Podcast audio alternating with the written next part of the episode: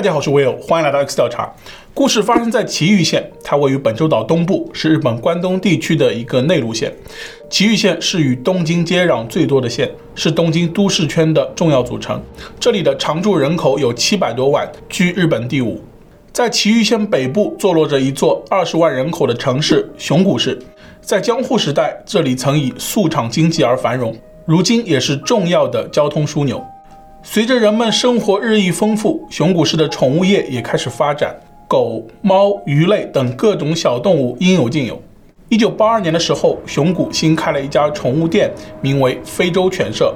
这家店集养殖与售卖为一体，有大型宠物犬出售，很受当地人的欢迎。非洲犬舍的店铺开设在市内繁华的商业街区，养殖场则坐落在空旷的万吉。宠物店的店主名叫关根源，今年五十一岁，有着丰富的兽类养殖经验，亲手照顾着店里的大型犬。关根源的妻子名叫风间博子，比关根源小十五岁，离过一次婚，带着四岁的小儿子嫁给了关根源。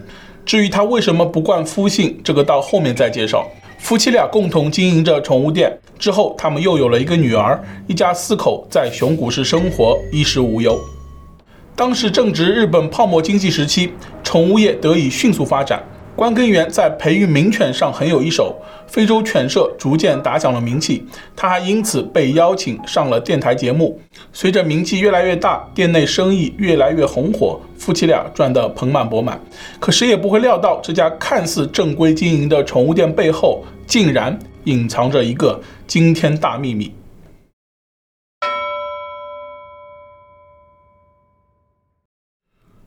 一九九三年的四月二十一日，这天是个星期三，埼玉县警方接到一通报警电话，报案人是一位女子，她表示自己的丈夫昨天去熊谷市找熟人谈生意，到现在还没有回家，也无法联系上。她担心丈夫在路上遭遇不测，所以报警，请警方帮忙找找。失踪者名叫川崎昭男，这年三十九岁。家住熊谷市东面的行田市，是当地一家工业废弃物处理公司的董事。该公司的社长是川崎的哥哥。自二十世纪九十年代以来，受到泡沫经济崩溃的影响，公司的业绩每况愈下。兄弟二人为了营生，绞尽脑汁，为拓展业务做了不少尝试。川崎有一大爱好，喜欢养狗，尤其喜欢名贵的大型犬。行田市紧邻熊谷市，车程不到半小时。他听朋友说，在熊谷市有一家名叫非洲犬舍的大型犬养殖场，那里的老板养犬水平很高，很多人慕名前往那里。川崎听闻后，便经常开车前往那里，并认识了老板关根源。那段时期，随着日本泡沫经济崩溃，宠物店的生意已大不如前，但老板关根源还是一如既往地对每位顾客展露出十足的真诚与热情。他的健谈让川崎感到很舒服。在工作之余，川崎经常去养殖场看狗，和关根源聊天。一来二去，两人逐渐熟络起来。一次偶然的闲谈中，川崎向对方透露了自己的烦恼，说自己公司不景气，钱越来越难赚，正考虑改行做别的生意。关根源听闻后，便有意拉川崎入伙，跟他一起做宠物生意。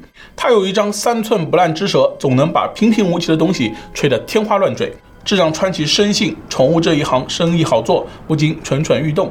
不久后，关根源主动联系了川崎，神秘兮兮地表示自己手上刚得到一对血统纯正的罗德西亚吉贝犬，这是一种起源于非洲的名贵狩猎犬，背处的毛发反向生长，形成一条明显的毛脊，身形显得修长有王者之气。这种犬类在展会比赛中经常表现出色。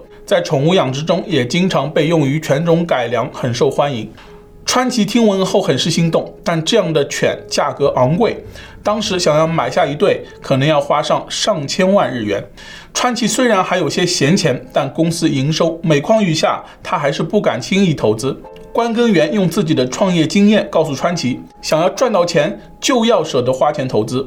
接着，他给川崎开了一个友情价。架不住这样的花言巧语，川崎决定放手一搏。双方很快谈妥了生意，以一千一百万日元的价格成交。关根源拿到钱后喜笑颜开，他从养殖场里牵出一头雌犬交给川崎，并拍着胸脯保证几天后再把雄犬给他。一下花了那么大笔钱，川崎心中忐忑不安。回到家后，他仔仔细细地研究起这只所谓的罗德西亚吉贝犬，但越看越觉得哪里不对劲。这狗显得老态龙钟，没有半分狩猎犬的威武。他带着狗拜访了一位懂行的朋友，这才意识到自己被骗。这哪里是什么罗德西亚吉贝犬，而是一只上了年纪的普通大型犬，培育成本不到几十万日元。以它的年龄，已经不能繁衍后代，更别谈从中获利了。得知真相的川崎不禁怒从心中起，他立刻前往犬舍向关根源讨说法，表示取消另一只雄犬的购入计划，并要求关根源马上退款。实际上，经过泡沫经济的冲击，关根源的非洲犬舍已负债累累。从川崎那骗来的一千一百万日元已被他拿去偿还债务，他既拿不出狗，更拿不出钱，只能先稳住川崎，保证尽快把钱还上。川崎窝着一肚子火回到了家中，没想到在四月二十日这天，关根源突然打电话给川崎，在电话中表示了抱歉，还说自己好不容易凑够了钱，请川崎来犬舍取钱。川崎并没有多想，和家人打了声招呼便出门了，之后便失踪了。警方调查后得知了川崎与关根源的债务纠纷，关根源自然而然地成为了嫌疑人。警方随即前往他家询问情况。这天，关根源与妻子丰间博子都在家中，他们并没有否认昨晚见过川崎，但一口咬定川崎谈完生意就自行离开了。警方简单观察了关根源的家中情况，但未发现明显的可疑之处。川崎失踪的十天后，警方在东京八重洲的地下停车场里找到了川崎的汽车。从表面上来看，川崎似乎确实去了别的地方，但其家人从未听说他在东京有任何业务，因此仍然怀疑着关根源。川崎昭男仿佛人间蒸发了一般，完全失去了踪迹。川崎昭男的离奇失踪引起了当地媒体的关注，一些记者都去他家采访，想挖出事件的更多内幕。尽管没有任何证据，家人们仍然反复向媒体指出，非洲犬舍的主人关根源很有问题。随着越来越多的报道，关根源不堪其扰，在五月中旬与川崎的家人召开了一次会谈，希望对方就此罢休，还自己一个清静。这已经不是宠物店第一次与客人发生纠纷了。关根源为了利润最大化，采用诸多恶性经营手段，经常高于市场价卖犬，甚至夜晚偷偷潜入客人家中，把狗偷回店里二次售卖，或者直接毒杀。伤心欲绝的狗主人为了寻找慰藉，就会再来犬舍买新的犬，这样关根源就能赚钱。曾有眼尖的客人在店里认出了自己的狗。但关根源矢口否认，用花言巧语说服对方。一些人确实被他成功糊弄过去，但也有人紧咬不放。为了摆平这些事情，他专门聘请了一位保镖，此人就是五十一岁的远藤安宣。远藤的身份并不简单，他是当地黑道人士，道川会系暴力团的代理组长，有广阔的人脉。远藤受雇于关根源，专门调解关根源与客户之间的交易纠纷。由于远藤的黑道背景，只要他出面，客户自然不敢惹是生非。这一次，为了摆平川崎家人，远藤再度出山。不出所料，经过会谈，对关根源的指责声小了很多。川崎的家人也确实拿不出证据来证明失踪案与关根源有关。这段期间，警方也一直在监视着关根源的动向，但他没有露出破绽。然而，谁也不会想到，川崎失踪仅仅过去了两个月，非洲犬舍的保镖远藤安宣竟然也离奇失踪了。七月二十一日晚上，远藤在家中休息。当时家里只有他和司机两人，没有其他人。但这两人和川崎一样，不知什么原因突然失踪。有证据表明，远藤失踪当晚，关根源夫妇一同拜访过他。此事引起了黑帮老大高田的重视。远藤是他的心腹，他想搞清楚此事。黑帮老大隐约觉得远藤的失踪就是与关根源有关，但没有证据。事发一个月后，行田市又有一名家庭主妇在回家路上离奇失踪。失踪者名叫关口光江，这年五十四岁。令警方意外的是，他竟然与关根源关系匪浅。据查，关口的二儿子是非洲犬舍的员工，因这层关系，关口逐渐与老板关根源熟悉起来。两人年纪相仿，一来二去，两人偷偷发展成了地下情人关系。关口也是爱狗人士，他曾花费九百万日元从非洲犬舍买下了六只阿拉斯加雪橇犬。关根源从他的眼中看到了商机，他经常向关口吹枕边风，提议他加盟非洲犬舍成为股东，一起经营宠物生意。尽管行业不景气，但在他巧舌如簧的包装下，似乎仍然有利可图。关口相信了这样的说法，他凑足了二百七十万日元，投资了非洲犬舍，这几乎是他的全部家当了。而这件事就发生在失踪前不久，之后他便人间蒸发，与川崎经历相似。关口失踪的半年后，相关新闻报道再次发酵，非洲犬舍又被推到了风口浪尖。一九九四年二月，多家媒体集体参观非洲犬舍，对埼玉县连续失踪案的关注也到达了顶峰。民众的关注与讨论都让警方面临着前所未有的压力。为此，警方加大了对相关人员的监视力度。功夫不负有心人，犬舍的一名员工引起了他们的注意。此人名叫山崎永信，三十八岁，出生于富山县。他曾有一段婚姻经历，与前妻育有一个孩子，但这个孩子患有哮喘病。为了治疗，山崎带着家人搬到了群马县片品村，并在附近的宠物店买了一头法国斗牛犬，逗孩子开心。后来，山崎自己也做起了宠物养殖业，在当地开设了一家名叫“犬屋”的宠物店。然而，日复一日，孩子的病情不见好转，妻子难以忍受贫瘠的乡村生活，与山崎离了婚，独自带着孩子回到了东京。之后，山崎便开始了独居生活。他购买了两节报废的电车车厢，然后改造成一个简陋的 L 型住宅，独自一人住在偏僻的山上。两年前，山崎带着自己宠物店的宣传单参加了一次全展会，在那里，他认识了同行关根源。关根源看到他的传单，主动打开话匣，向山崎分享自己非洲犬舍的经营理念。他似乎很看好山崎，颇有几番提携帮助的意味。关根源在业内小有名气，他的故事深深吸引着山崎。两人聊得很畅快，便交换了联系方式。展会结束后，山崎频繁前往非洲犬舍观摩学习。关根源趁热打铁，邀请他成为非洲犬舍的执行董事。山崎被如此礼遇深深打动，爽快地答应下来。但实际上，后来山崎只是一名普通员工，帮关根源开开车、打打下手，根本不是什么董事。警方发现山崎的行为举止有些怪异，便觉得他可能知道失踪案的内情。然而，每次被警方询问，山崎总是闭口不言。警方担心打草惊蛇，不敢大张旗鼓，只是继续暗中观察。这年夏天，山崎开始与新结交的女友 A 小姐同居。他久违地搬离了山上的居所，前往了埼玉县穿越市定居。之后，两人结了婚。A 小姐是某建筑公司的员工，她涉嫌挪用公款五千万日元，事实还没有查清，但警方为了给山崎压力，紧急立案。他们希望以此迫使山崎接受审讯，交代失踪人士的下落。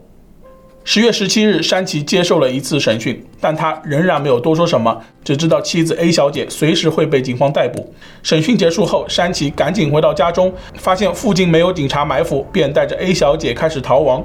由于出发的太过匆忙，山崎的假牙出现了问题，后来预约在帝京医院临时治疗。山崎没有料到他们的一举一动都在警方的监视范围之内，帝京医院内外已布满了人手。夫妻俩刚一出现，四周的警力都围了上去。山崎反应敏捷，侥幸逃脱，而 A 小姐则被当场逮捕。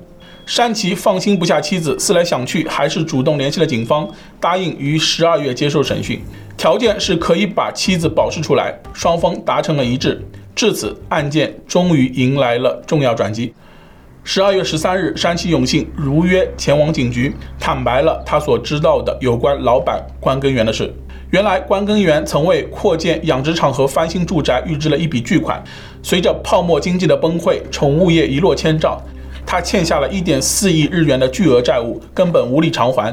于是关根源动起了歪脑筋，他不遗余力地从顾客身上榨取钱财，填补债务亏空。川崎昭男就是受害者之一。诈骗的事被戳穿后，川崎昭男不愿善罢甘休，他紧盯着关根源，屡次向他催债，一定要他把钱还清。可关根源拿不出钱，便与妻子封肩脖子，合计除掉川崎，以绝后患。四月二十日，关根源假意要还钱，骗川崎上门取钱，对方一心只想取钱，根本没有留心眼。双方约定这天晚上在熊谷市的某车库碰头。当天，犬舍员工山崎开着车将关根源夫妻送到了约定地点。关根源从一位兽医朋友那里得到了五克剂量，足以致五十人死亡。关根源事先准备了一瓶营养剂，他把药全部掺进了营养剂中，铁了心要取川崎的性命。抵达车库后，他支开了山崎，自己和妻子留在车库里会见川崎。谈话期间，他诱骗对方喝下了营养剂，不过几分钟，川崎就没了动静。员工山崎在附近逛了一会，回到车库，只见刚刚还活生生的川崎昭男骤然成为了一具遗体，他吓得脸色煞白。关根源命令他把遗体带回他的家，还威胁道：“你也想变成这样吗？”员工山崎不敢多言，只能照做。他开着车一路驶向群马县，回到自己在片品村山上的简陋房屋。这里位置偏僻，适合隐藏。在风间博子的监督下，山崎又开车回到了车库，坐上川崎的汽车，一路开到了东京八重洲的地下停车场，以伪造失踪地点。随后，两人一起回到了山上。这时，关根源已经把川崎昭男拆得不成人形。之后，几人又进行了焚烧和丢弃，忙活到了凌晨。事情结束后，山崎感到一阵恶心。关根源夫妻威胁他不准透露此事，否则就要对他动手。山崎害怕自己也会消失，只能假装无事发生，继续在店里工作。事发一个月后，关根源与川崎的家人召开了一次会谈，他的保镖远藤也一并出席。远藤多年混迹黑道，多少留有心眼。会谈中，他从关根源的态度上嗅到了一丝不寻常的味道。两人相识多年，远藤早就知道关根源不是什么好人，他大概猜到了川崎的失踪与他有关，但远藤并没有揭发，而是借此向关根源勒索一大笔钱财。由于忌惮远藤的黑道背景，关根源不敢惹是生非。一开始，他竭力满足要求，希望息事宁人。后来，远藤竟然狮子大开口，提出获得宠物店的土地和建筑所有权。眼看多年经营的店铺即将付之一炬，关根源做了一个决定，把远藤干掉。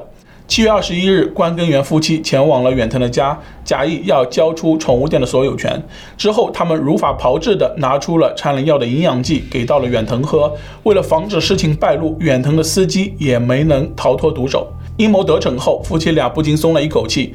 他们指挥员工山崎带上远藤和他的司机，再次前往山崎片品村的家中。在浴室里，夫妻俩用同样的方法拆解了两人，并处理干净。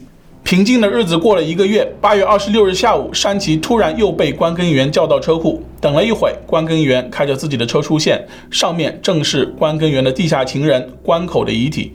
山崎并不认识他，也不知道发生了什么事。在关根源的胁迫下，山崎再次帮忙处理。在山崎的带领下，警方前往了片品村展开大规模搜索，结果果然发现了第一位受害者川崎昭男的随身物品，还有一些不明身份的遗骸。随后，关根源、他的妻子风间博子以及山崎永信被正式逮捕。警方以熊谷市和片品村为中心区域展开搜索，工作持续了两个月。调查人员浸泡在寒冷的河水中，采集河床的沙粒，挖出几毫米至几厘米大小的骨骼碎片，但这些已经过高温灼烧，无法从中提取 DNA。好在还能通过遗留的物品佐证受害者的身份。在这些铁证面前，关根源夫妻自知无法狡辩。终于承认了罪行。嫌疑人关根源，五十三岁，一九四二年一月出生于埼玉县西部的致富市，父母在当地开了一家木屐店。关根源从小很调皮，擅长说谎，中学时就给黑帮做起了跑腿工作。中学毕业后，他就在父母的木屐店帮忙。工作一段时间后，他想开创自己的事业，于是离开父母，去了一家拉面店当起了送货员。一天，拉面店意外失火，店主也在火灾中丧生。关根源又做起了丙烷气推销员，因为他能说会道，工作做得不错。大约在那个时期，他开始尝试并销售宠物犬。他在这方面很有天赋，很快就获得了成功。二十多岁时候就积累了一笔财富。不过，关根源不是本分的生意人，这时他已经有不正当经营的苗头。他把卖出的狗偷回店里，还会把贵宾犬染成粉色，谎称是稀有品种，并高价卖出。关根源不断的结婚离婚，感情经历相当丰富。赚够了本钱，关根源决定扩展业务，做起了动物租赁，开始尝试饲养老虎、狮子等大型猛兽。后来，关根源与黑帮产生了纠纷，他关闭了自己的店铺，在静冈县伊东市消停了好几年。随着时间推移，关根源确信黑帮放过了自己，便回到了埼玉县，决定东山再起。一九八二年，他在熊谷市创办了非洲犬舍。这一年，他在店里认识了比他小十五岁的风间博子，两人于次年成婚。风间博子是大户人家女儿，家境富裕，所以嫁给关根源后不冠夫姓。她曾与一位银行家结过婚，对关根源来说，这已经是她第七次婚姻。她在婚后改了妻姓，很长时间用风间源活跃于各种犬展会中。他负责养殖，妻子统管财务。几年后，他们生了一个女儿，生活的不错。随着犬舍生意火爆，夫妻二人便准备扩张，于是预支了一大笔钱。可随着泡沫经济崩溃，犬舍生意急转直下，而两人欠下了一点四亿日元高额债务，生活一落千丈。一九九三年一月，也就是川崎昭男失踪的三个月前，两人为了躲避税收假离婚，实际上仍然在一起。除了将风间源的名字改回了关根源外，日子并没有什么不同。为了尽快还清债务，关根源铤而走险，不断从客人手里骗取钱财，其中甚至包括他的情妇关口。关根源担心情妇有朝一日识破自己，索性先下手为强，搞到钱后就让对方永久消失了。审讯中，关根源与风间博子互相推诿指责，把责任都归咎于对方。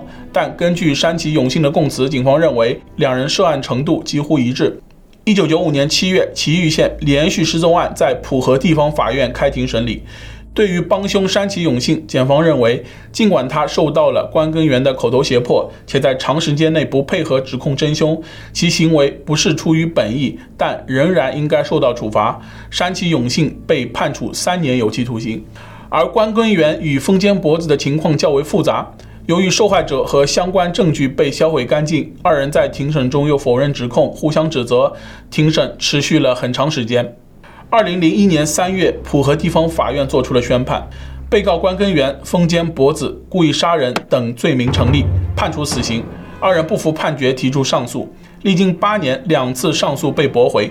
二零零九年六月，东京高等法院维持二人死刑判决。警方在调查过程中还发现，早在一九八四年，熊谷市地区就有三名男女失踪，他们至今也没有被找到。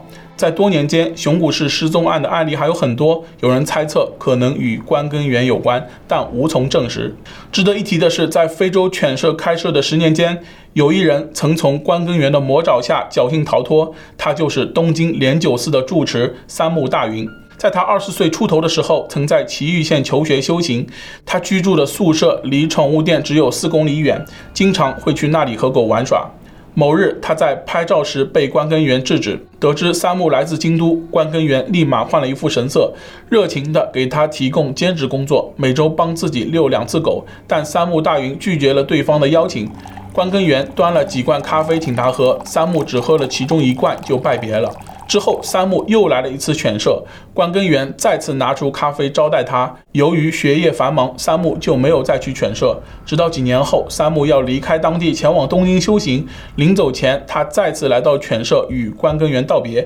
关根源最后一次端出咖啡让他挑选，和他谈论神佛，三木就喝了其中一罐，但关根源却还要他喝，三木连声拒绝，随后离开。又过了几年，埼玉县大学老师打电话告诉三木，非洲犬舍老板关根源已作为连环杀手被捕，他才感到一阵后怕。而这个故事的真相令人感到毛骨悚然。关根源也记得这位年轻僧人，或许是出于玩弄，他每次在咖啡里悄悄下毒，只留下一瓶是安全的。三木有三次险些丧命，或许是佛祖保佑，他奇迹般的躲过了三次危机。二零一六年，关根源在狱中突发心脏病，被送往医院救治，并于次年三月病逝。七十五岁的他结束了罪恶的一生。而风间博子的结局更加意外，从来没有学过艺术的他，竟然在狱中发现了自己的绘画才能。他创作了许多精美的插画作品，还画了一些插图，宣称自己受到关根源的威胁是无罪的。有消息称他正在接受结肠癌治疗，在康复前都无法执行。如今，人们对宠物需求越来越高，熊谷市的宠物业又迎来了春天。宠物健康护理、美容、医疗等产业百花齐放，而荣耀一时的非洲犬舍，如今已是一片废墟，只剩下破碎的瓦砾和杂草。鲜有人知道，这里曾经发生过一桩桩邪恶的罪案事件。